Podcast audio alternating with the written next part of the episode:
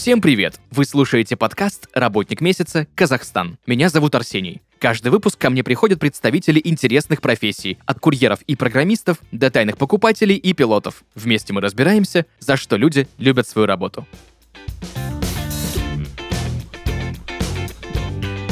И сегодня в подкасте «Работник месяца Казахстан» Айжан Дегтярева, продуктовый аналитик данных в компании EPAM Systems. Айжан, привет. Привет. У меня к тебе первый вопрос. Кто такой продуктовый аналитик данных и чем он занимается? Ну, на моем опыте и в моем понимании продуктовый аналитик данных — это человек, который а, анализирует а, какие-то продукты компании, их перформанс-метрики. В моем случае это, например, цифровые продукты. Этот человек анализирует а, такие базовые метрики, как продажи, выручка, убытки, а, сезональность каких-то продуктов, например, популярность у аудитории в какие-то времена года или в какие-то определенные дни, недели или месяца. Также этот человек а, анализирует влияние рекламных кампаний на какие-то метрики и влияние каких-то внешних факторов, такие, например, как а, ковид.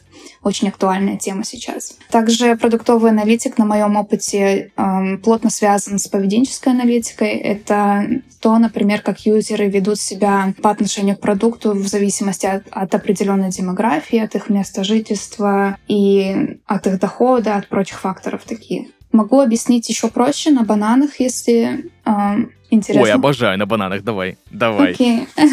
ну вот представь, что ты, например, решила отк- э, открыть продуктовый магазин, где ты продаешь какие-то продукты, фрукты, например, и продаешь в том числе бананы. Мгм. И ты первое, что ты делаешь, это начинаешь записывать, эм, как твои бананы продаются, кто к тебе пришел, сколько бананов они купили, сколько они потратили. И таким образом ты анализируешь свою выручку, свои расходы. Далее ты начинаешь анализировать, например, продаются ли твои бананы лучше летом или лучше зимой. Например, а, может быть, а, лучше они продаются зимой, когда их привозят из каких-то теплых стран. Или под Новый год, когда люди начинают покупать фрукты для новогоднего стола, бананы, апельсины, там, ананасы, мандарины. Какова вероятность, например, еще, что если покупатель берет бананы, то он в ту же корзину положит еще и апельсины. И может, если есть такая вероятность, то имеет смысл поставить эти фрукты рядом на полках. Или, например, еще такие факторы, как если ты решишь э, добавить какой-то фрукт э, в свой ассортимент, например, яблоки. Повлияет ли это как-то на продажу твоих бананов? Может быть, они станут продаваться еще лучше, потому что будет приток новых покупателей. Либо яблоки заберут на себя все внимание, и бананы станут продаваться меньше. Вот такие вот вещи, например. Слушай, очень крутой пример, спасибо тебе большое.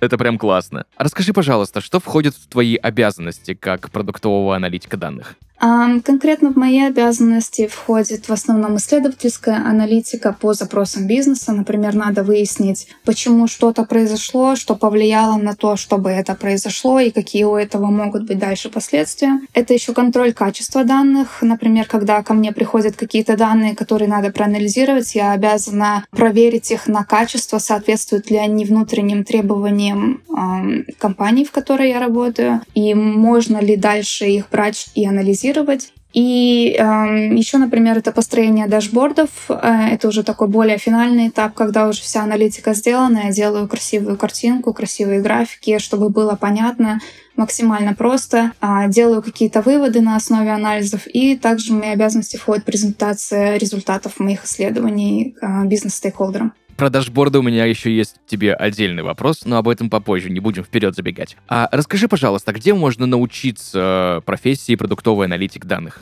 На самом деле люди учатся этому по-разному. Многие учатся этому самостоятельно, например, а, изучая какие-либо курсы в интернете. Я училась этому более формально. Впервые познакомилась с аналитикой данных, когда училась в универе на бакалавриате. С тех пор меня эта тема очень сильно интересовала. И далее я поступила на стажировку по смежной специальности.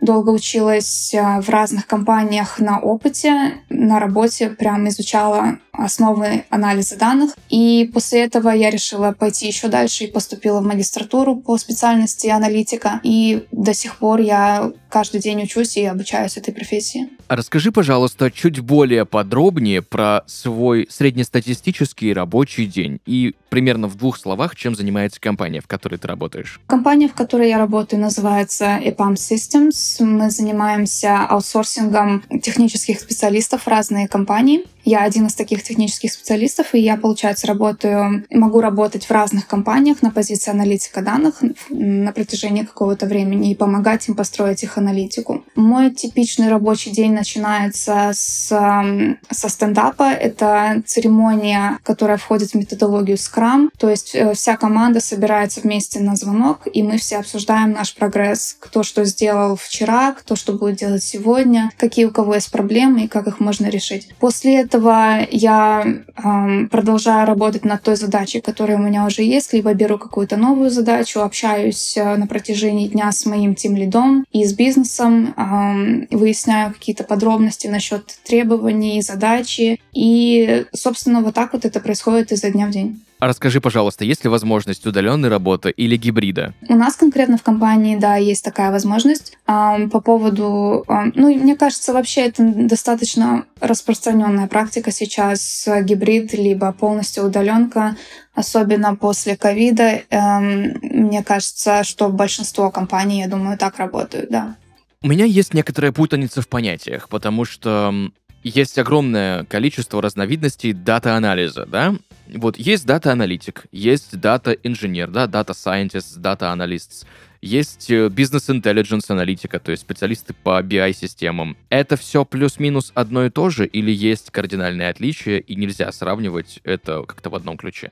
Я бы сказала, что все вот эти профессии, они имеют очень много общего, но имеют достаточно различий. Все эти специалисты, они работают с данными, но различие в том, на каком этапе они работают, на каком этапе вот этого процесса сбора и анализа данных они работают и с какими инструментами. Например, самый первый этап — это сбор данных, их трансформация, приведение их э, в чистый вид, очистка, то есть и загрузка в базу данных э, компаний. Это та работа, которую делает дата-инженер. То есть они собирают все вместе из разных источников, э, они приводят это в приличный вид и уже кладут это туда, э, откуда это могут брать дальше э, аналитики данных и BI-аналитики. Далее э, с чистыми уже данными работают дата-аналитики. Они прогоняют их через какие-то алгоритмы, через какую-то логику и э, получают какие-то выводы на основе вот этих чистых данных. BI-аналитики, они работают ближе к бизнесу,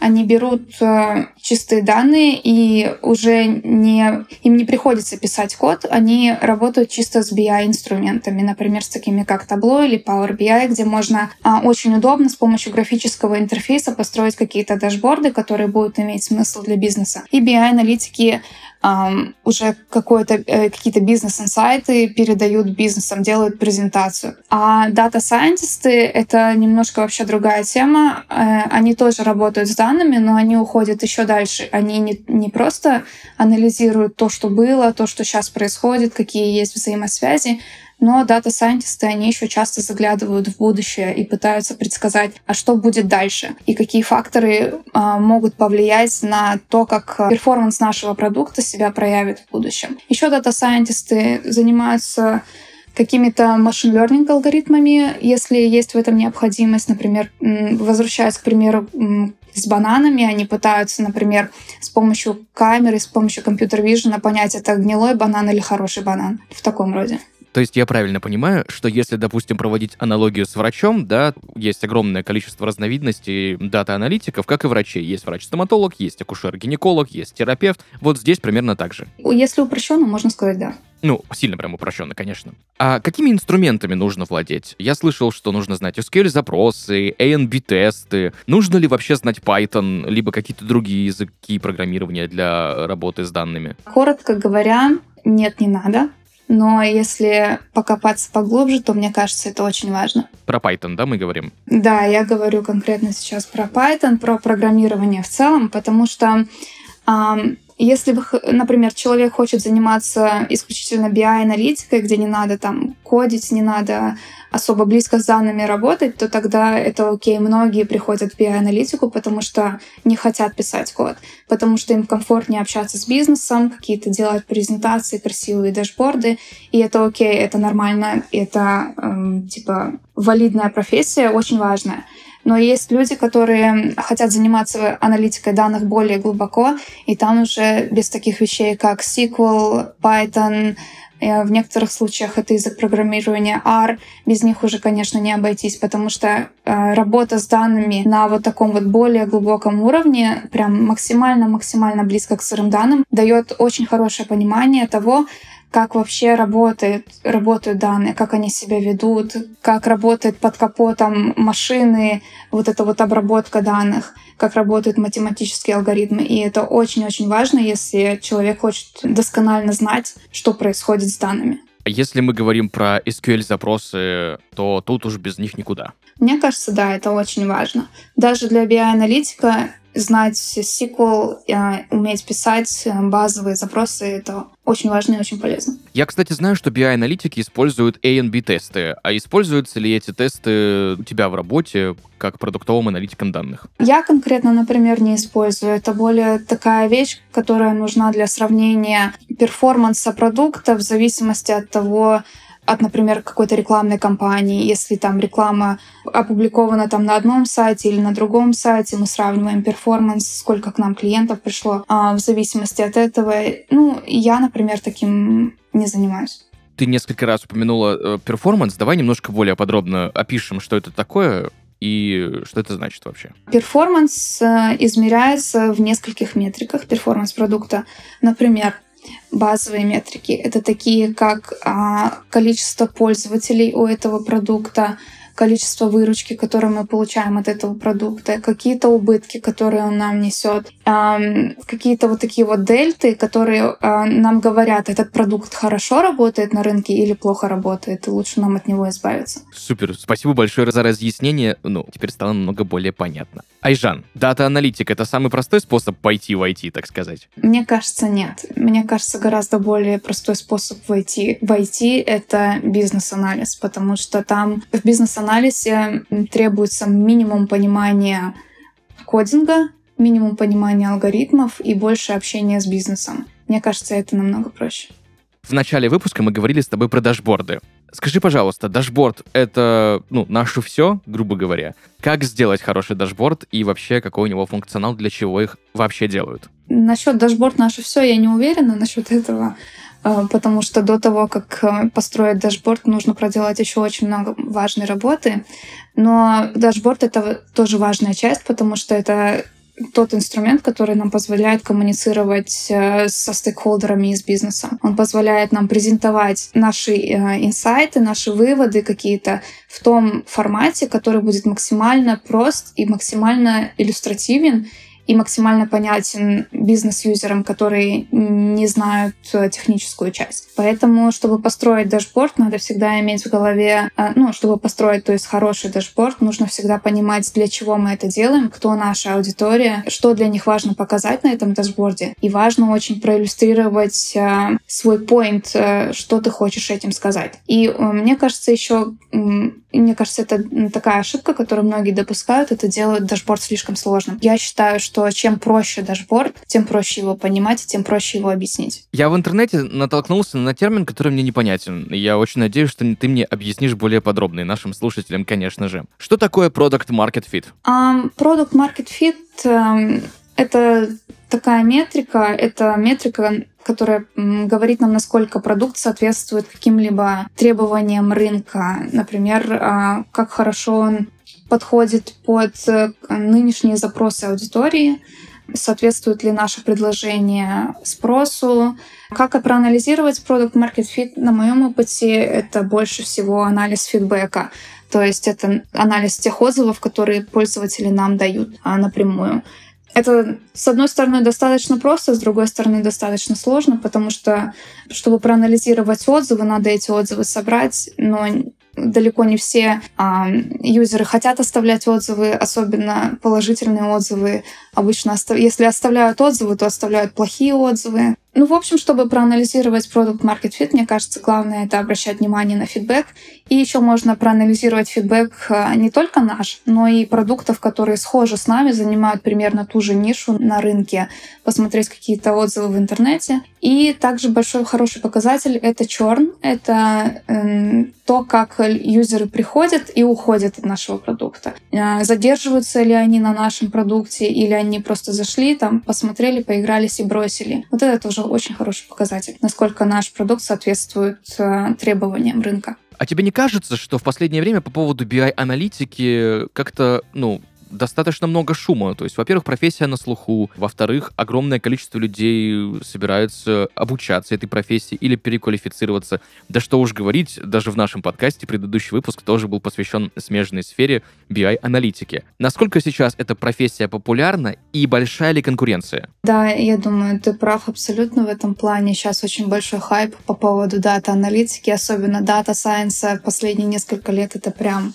а, там самая секси-профессия в мире мире считается, а, потому что а, люди внезапно можно сказать, внезапно открыли для себя силу данных и поняли, что они действительно полезны и что они могут приносить компаниям очень большие деньги, и поэтому появился очень большой спрос. И, соответственно, когда есть большой спрос и мало предложения, как это было в начале, то ценник на таких специалистов, которые хорошо разбираются в анализе данных, и особенно в дата сайенсе, он резко возрос. Людей начала привлекать вот эта вот эм, романтика работы с данными, что-то новое в дата сайенсе, там какие-то э, алгоритмы, например, как DALI или чат GPT, которые не, как будто бы кажутся нереальными из будущего.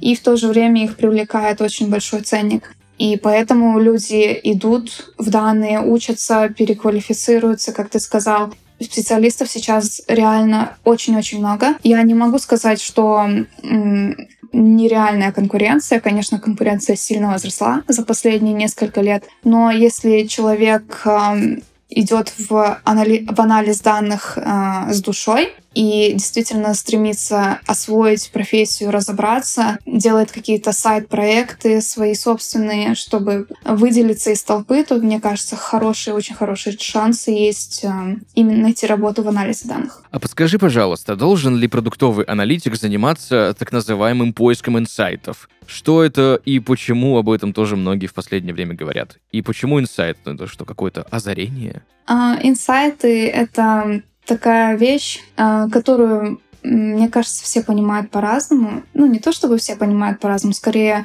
многие слышат и думают, что это такое что-то магическое и пипец полезное, там, что откроет им новые горизонты и принесет нереально много денег — но по сути инсайты — это те взаимосвязи в данных, которые просто не всегда видны невооруженным взглядом, которые, ну, например, это влияние каких-то факторов на э, другие факторы. Могу привести пример. Тот же самый пример на бананах. Давай. Когда мы, мы продаем бананы и вводим еще апельсины в наш ассортимент, то бывает такое, что апельсины забирают на себя все внимание покупателей, и наши бананы от этого страдают. Это тот фактор, который не всегда понятен бизнесу. Они думают, ну, упали продажи, а почему упали, непонятно. А разобраться, почему, э, в чем именно причина, что повлияло на изменения в перформансе бананов, это те самые инсайты, которые дата-аналитик э, иногда должен находить. Слушай, спасибо тебе большое. Теперь мы точно ответили на вопрос, э, почему бананы страдают. Это круто. Если стало за последние годы понятнее, зачем бизнесу нужен BI-аналитика, зачем все-таки бизнесу продуктовый аналитик данных? О, ну вот это непростой вопрос. Я думаю, BI-аналитика — это все-таки чуть-чуть более поверхностная аналитика, которая не стремится разобраться а, в глубинах в глубинах каких-то факторов, которые влияют на перформанс продукта. Это скорее более просто сбор э, статистики, презентация там, что было, что стало, вот таких вот вещей. А дата-аналитик? Дата-аналитик, а, он дает более глубокое понимание о том, как бизнес оперирует, какие у бизнеса есть сильные и слабые стороны, и что самое важное, в чем лежит корень проблем бизнеса. Я думаю, что э, на вопрос в чем лежит корень каких-либо проблем бизнеса, не ответит никто лучше, чем дата-аналитик, потому что дата-аналитик имеет возможность работать с данными гораздо глубже, имеет возможность э, прогонять их через какую-то логику, через какой-то алгоритм и находить какие-то более глубокие взаимосвязи. Супер. Спасибо большое тебе за ответ. Возвращаясь к нашим страдающим бананам, вот мне знаешь, что интересно? А может ли продуктовый аналитик улучшить пользовательский опыт? Вот если, допустим, наш продукт — это бананы, да, есть же еще и пользовательский опыт человека, не только употребление этих бананов, но и то, как ты их купил. Через приложение, либо с прилавочка взял, удобно тебе было, неудобно. Ну, в общем, пользовательский опыт во всей его красе. Может ли продуктовый аналитик этот самый пользовательский опыт улучшить? Я думаю, продуктовый аналитик эм, может хорошо проанализировать пользовательский опыт и дать какие-то выводы, почему пользовательский опыт страдает, либо почему, э, наоборот, людям нравится их, их experience да, на платформе или в магазине. Я думаю, продуктовый аналитик это действительно может сделать. Есть э, целое направление аналитики, которое занимается веб-аналитикой, например, которые собирают данные с э, Google Ads. Есть такое, такой инструмент, который анализирует трафик на веб-сайте, куда люди кликали, там, через какое время они ушли с платформы, что им больше всего там понравилось на сайте, что притягивало их взгляд. Вот такие вот вещи, они действительно могут дать очень много информации о experience е а, юзера на вот этой платформе. Этим занимаются специальные люди, специальные аналитики. Я думаю, да, если отвечать на вопрос, то да, продуктовый аналитик может проанализировать experience юзера, это точно, и дать какие-то рекомендации. А как ты считаешь, нужны ли soft skills хорошему продуктовому аналитику? Soft skills нужны всегда. А я думаю, это важно, потому что эм, мы не просто сидим, уткнувшись в свой компьютер и пишем, я не знаю, сотни строчек кода, мы еще общаемся с людьми, мы собираем какие-то требования от бизнеса, мы пытаемся выяснить, что они на самом деле хотят. Мы потом эти свои результаты мы им презентуем, рассказываем, что мы нашли, почему это вот так, вот что можно здесь изменить. И поэтому навыки, софт-скиллы, они всегда очень-очень важны. Что самое сложное в твоей профессии? Для меня самое сложное это как раз-таки общаться с бизнесом, потому что далеко не все всегда понимают, что они хотят. Обычно, ну как сказать, обычно. Часто такое бывает, что бизнес говорит что-то очень расплывчатое, например, я, я хочу там посмотреть, как э, мой портал работал на протяжении там последнего года. И ты пытаешься выяснить, а что, что ты имеешь в виду, а, что конкретно тебя интересует, какие метрики тебе нужны, а какие, может быть, какие-то индивидуальные индивидуальные продукты ты хочешь сравнить с другими. И люди, когда у них появляется вот эта идея, они не всегда могут до конца сформулировать, что конкретно им надо. И большая работа дата-аналитика — это выяснить точно, что тебе надо анализировать и что тебе надо в итоге показать. И для меня это, а, мне кажется, достаточно сложная часть. А что тебе больше всего нравится в твоей профессии? Мне больше всего нравится писать код. Я люблю писать код на питоне. На SQL в последнее время я пишу много кода на PySpark, и мне прям кайфово от того, что я сижу и пишу алгоритмы, прогоняю данные через какую-то логику, делаю какие-то выводы, что-то сравниваю, что-то там исследую. И отдельный кайф — это когда твой код настолько чисто написан и настолько хорошо оптимизирован, что эм, другие люди смотрят на твой код и понимают его. Слушай, это очень круто. Особенно с учетом всех мемов в интернете в разные года про индийский код. Что тебя больше всего раздражает в твоей профессии? Могу сказать так, меня раздражает, когда требования меняются. Бывает такое, что прилетает какая-то задача, и там вроде бы все нормально, четко написано, ты начинаешь делать работу, уже доходишь до середины или даже позже, и потом к тебе приходит а, какой-нибудь бизнес-стейкхолдер и говорит, а мы решили тут немножко по-другому сделать, давай-ка вот это все, что ты сейчас сделала, просто возьмем и поменяем, и сделаем все заново. И в эм, методологии Scrum это нормальная вещь каждый раз мы возвращаемся, каждый раз мы можем делать какие-то коррекции, дополнения, это нормально. Но иногда бывает так, что это доходит до абсурда, и вот, это вот, вот этот фактор, он прям иногда очень сильно раздражает. А какие ошибки чаще всего совершают новички? Я бы сказала, что новички эм, сразу стремятся дать красивую картинку, но мало внимания уделяют работе с сырыми данными. Это окей для э, бизнес-аналитиков, для BI-аналитиков, но для дата-аналитиков мы все-таки должны понимать, э, как работают данные под капотом, что с ними происходит, и поэтому очень важно научиться разбираться, например, в построении баз данных, в SQL-запросах, в разных, может быть, клауд-системах. Это очень важно. И новички часто делают такую ошибку, что они забывают про этот фактор стараются взять более-менее нормальные данные, не обращая внимания на их качество, и построить просто красивый дашборд. И вторая ошибка на моем опыте, которую новички часто делают, это они ленятся гуглить. Часто бывает так, что э, приходит э, какой-нибудь джуниор и начинает сыпать вопросами, а как сделать вот это, как сделать то, как сделать третье, четвертое, и там говорит, вот я не понимаю, можешь, пожалуйста, объяснить. Хотя все вот эти вопросы, они легко очень гуглится, и буквально первая, вторая, третья ссылка в Гугле дает э, более развернутый ответ, чем я могла бы, например, сейчас дать. И это тоже, мне кажется, серьезная ошибка. Ну да, есть какое-то количество людей, которых почему-то в Гугле забанили, и они им не хотят пользоваться. Айжан, спасибо тебе большое за такой сегодня экскурс в продуктовую дата-аналитику, за подробнейший рассказ про свою профессию. Очень-очень круто и подробно. Спасибо тебе большое. Спасибо, что пригласили. В завершении, что бы ты порекомендовала начинающему продуктовому аналитику, либо человеку, который только хочет научиться этой профессии?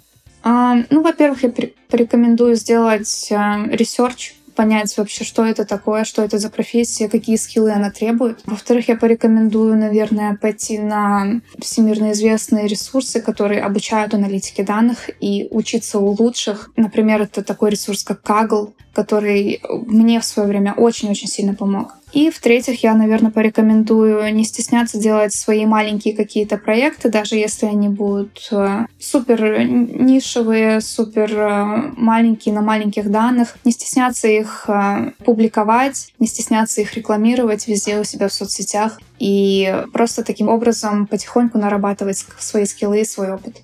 Друзья, сегодня в подкасте «Работник месяца Казахстан» Айжан Дегтярева, продуктовый аналитик данных в компании EPAM Systems. Айжан, еще раз тебе большое спасибо за сегодняшний выпуск. Спасибо. Друзья, на этом у нас все. Услышимся в следующих выпусках. Пока-пока.